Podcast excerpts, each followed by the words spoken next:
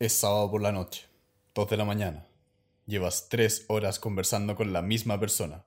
Te vas a despedir y no te acuerdas de su nombre. Perfecto.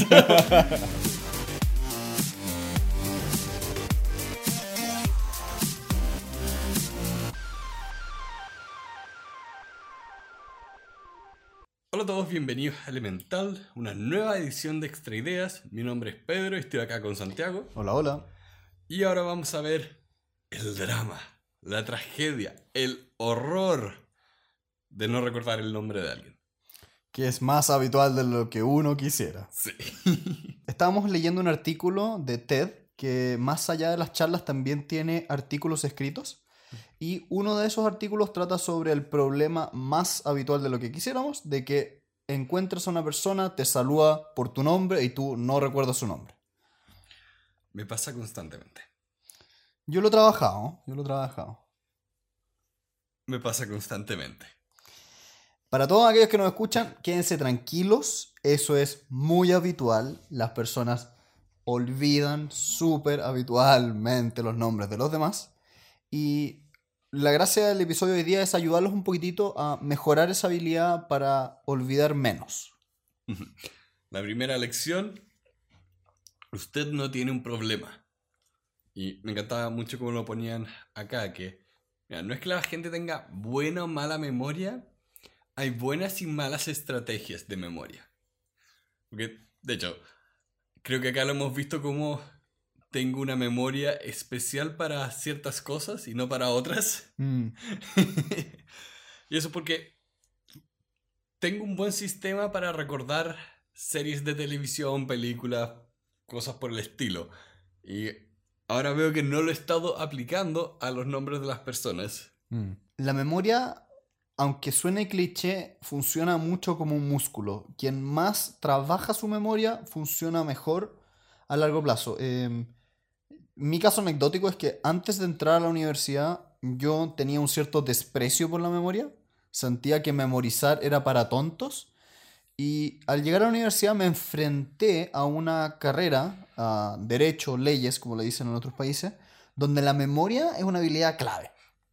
Y ahí fui averiguando de a poquitito cómo funcionaba la memoria y sobre todo cómo puedes entrenarla.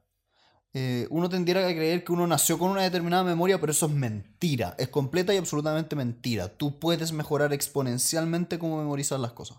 Sí, de hecho acá lo planteaban de una manera que me hacía mucho sentido. Mira, por desgracia, en los colegios, la institución que es más responsable de tu impresión de la memoria y que también recuerdas cosas, trabaja con una técnica.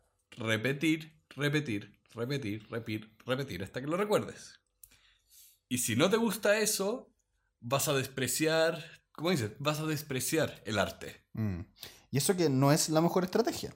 Hay no. otras estrategias mucho superiores. Sí, no, ah, hay, pero el, el punto acá es un poco de, ok, veamos dónde está el dolor, removamos el estigma, porque hay mejores estrategias.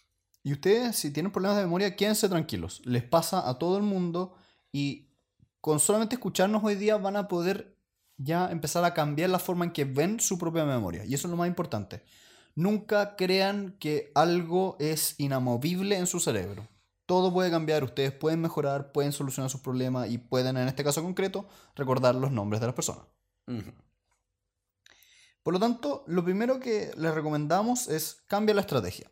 Si hasta ahora estabas en- eh, encontrando una persona nueva, enfrentándote a ella, preguntándole el nombre y después no volviendo a como manejar en tu propia cabeza el, el nombre, es muy probable que si sigues con esa estrategia vas a quedar igual. Por lo tanto, intenta probar con estas técnicas para cambiar tu acercamiento a los nombres. La primera idea acá es hacer una asociación.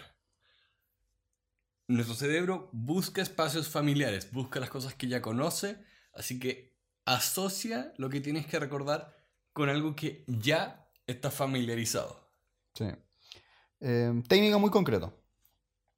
Cuando ustedes se enfrentan a una persona, la ven de frente, fíjense en dos cosas en específico. Primero, si hay algún rasgo de ese rostro que les llama la atención.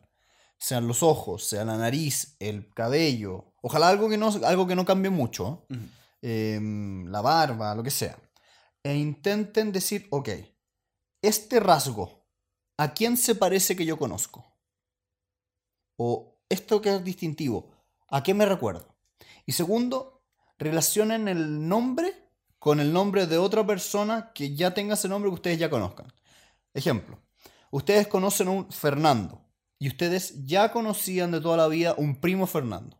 Por lo tanto, ustedes asocian a su, en su mente a Fernando Nuevo con su primo Fernando. ¿Sí? Con eso, la próxima vez van a verlo, se van a acordar de su primo. Ah, él se llama Fernando.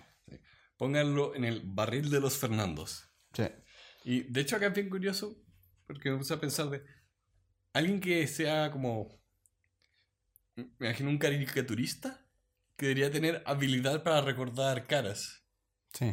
Porque ey, si uno hace una caricatura de alguien, tiene que ser capaz de distinguir cuáles son los rasgos más dominantes, de manera que en el dibujo podamos reconocerlo. Mm. Voy a empezar a empezar a gente. Oh, voy a ver a la gente como si estuviera en Los Simpsons. Bueno, la mente, pero tiene un funcionamiento curioso. no, pero más allá de eso, es, es muy correcto. Homero. Ahora soy Homero, muy bien. No, yo soy el abogado perverso de los Simpsons. El del No- señor Burns. Pero ese tenía pelo. Oh. ¿Yo puedo ser el señor Burns entonces? Eh, bien.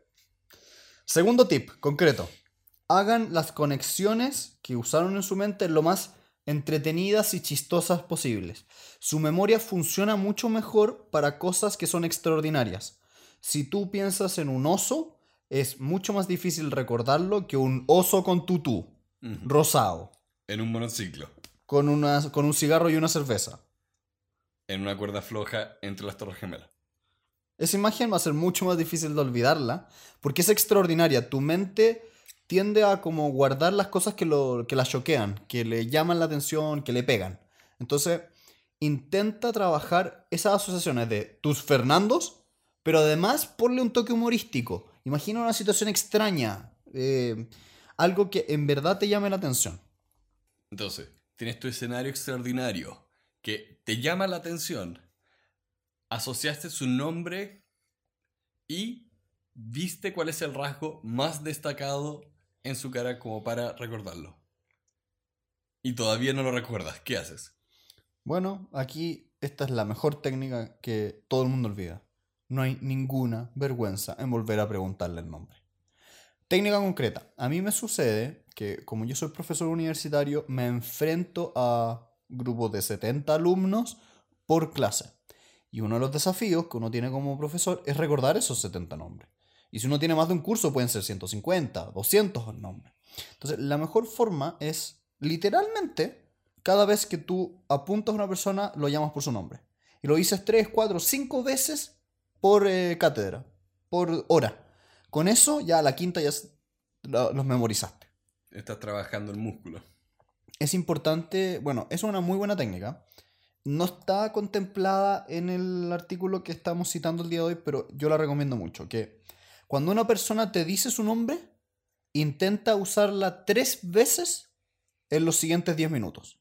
Por ejemplo, yo me encuentro contigo en un café, tú me dices mi nombre es Pedro, perfecto. Y tú al recibir esa información le dices, qué bueno, un gusto conocerte Pedro. Pedro, ¿qué opinas de esto? Me parece muy interesante lo que dijiste, Pedro. Esas tres veces, ese pequeño uso consciente del nombre, multiplica tus probabilidades de acordarte del nombre. Tengo una tía que es muy, muy buena, extraordinaria, para integrar nombres en lo que está diciendo. Para, para hacer eso de nombrarte. Y yo, yo miro, la, la- la observo y es, ¿cómo logras que suene tan natural? Porque cuando yo trato de hacerlo, probablemente como lo hago de manera muy consciente, estoy sobrepensándolo y me siento incómodo.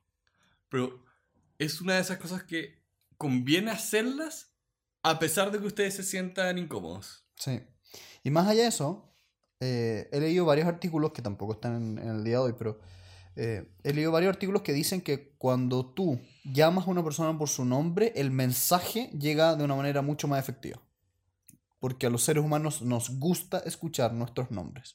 Es la palabra más hermosa en el idioma español. Sí. Así que con eso Del- vayamos Del cerrando. Carnegie. Así que con eso vayamos cerrando el día de hoy con un pequeño resumen. Si te enfrentas a una persona, primero, pregúntale su nombre. Segundo, identifica un rasgo que te llame la atención. Tercero, asocia de manera creativa ese rasgo a otra persona que tenga el mismo nombre. Y por último, no tengas vergüenza de volver a preguntarlo dos tres veces. Con eso solo nos queda despedirlos, darles muchas, muchas gracias por su tiempo. Nos pueden escuchar en YouTube, Spotify, iTunes, Google Podcast. Si existe algo, probablemente estamos ahí. Así que los invitamos a escucharnos en todas sus plataformas y a dejarnos comentarios y sugerencias. Que estén muy bien y tengan una muy buena semana. Adiós. Cortito pero bien. Sí.